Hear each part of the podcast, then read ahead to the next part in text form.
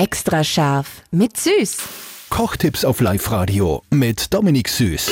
Wir sind mittendrin in unserer Kartoffelwoche und heute erklärt euch der Dominik, wie ihr selber daheim richtig geniale Kartoffel-Veggies hinkriegt. Aus dem Ofen, nehme ich an, oder? Genau.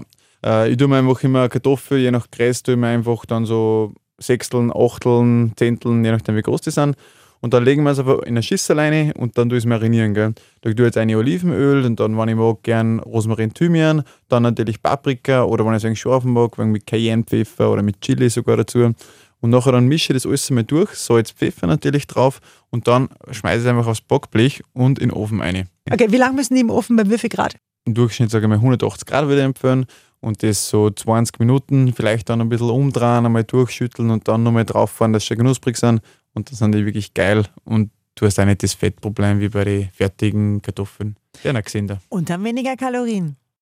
Extra scharf mit Süß. Perfekt gekocht in einer Küche von Eilmannsberger. Denn am Ende schreibt man Küche mit E.